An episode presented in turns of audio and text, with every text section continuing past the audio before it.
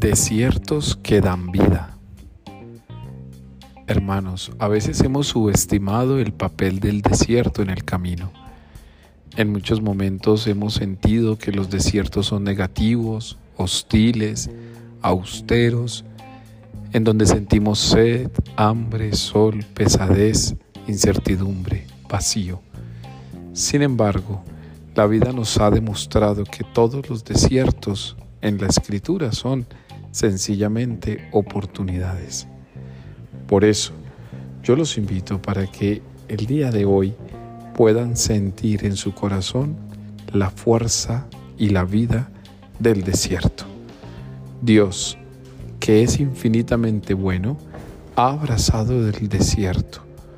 Nosotros hemos de recordar que en todo desierto también hay un oasis. Es una oportunidad que Dios nos da para que brille su voz. Escucha en el desierto y te darás cuenta que como Juan has abonado en el camino para que Jesús venga al corazón y lo colme de alegría. Levántate a abrazar los desiertos que dan vida.